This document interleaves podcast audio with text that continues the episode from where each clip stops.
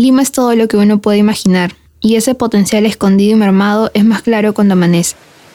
Los primeros momentos de luz en la costa traen esa brisa delicada y el sonido de las aves marinas en pleno vuelo.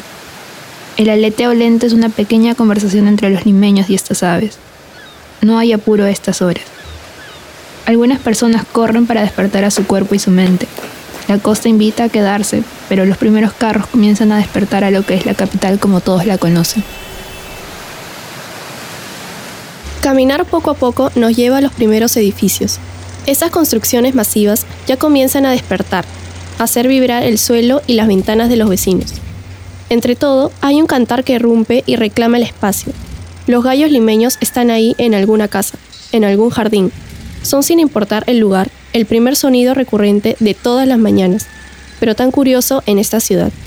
El arrullo de las palomas empieza a hacer eco y como una sinfonía de lo natural, Lima quiere despertar.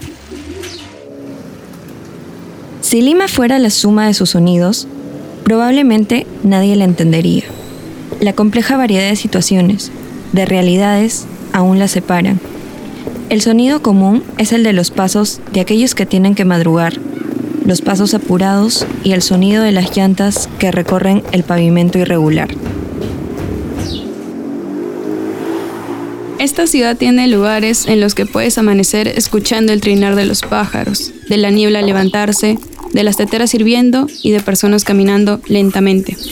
Pero Lima también es todo lo contrario, el pesado paso de quienes cargan lo que van a abarrotar en el mercado ese día, los camiones que llegan con los productos que viajaron días, los gatos y los perros callejeros que rompen las bolsas de lo que los basureros municipales no se llevaron la noche anterior.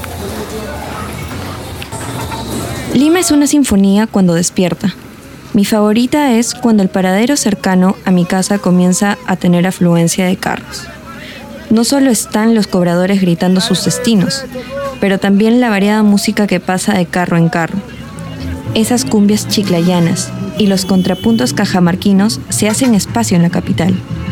Y recuerdas que Lima no solo es Lima. Lima es la ciudad de todo aquel que ponga pie en ella y la llame hogar. La gente comienza a salir.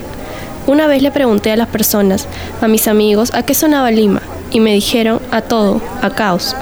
Pero creo que eso es lo que se escucha cuando no te detienes a separar ese caos, a entender que no es desorden, pero son miles de voces sonando, saludando a la vida en ese territorio, reclamando el espacio, haciendo lo suyo, haciendo Lima más Lima.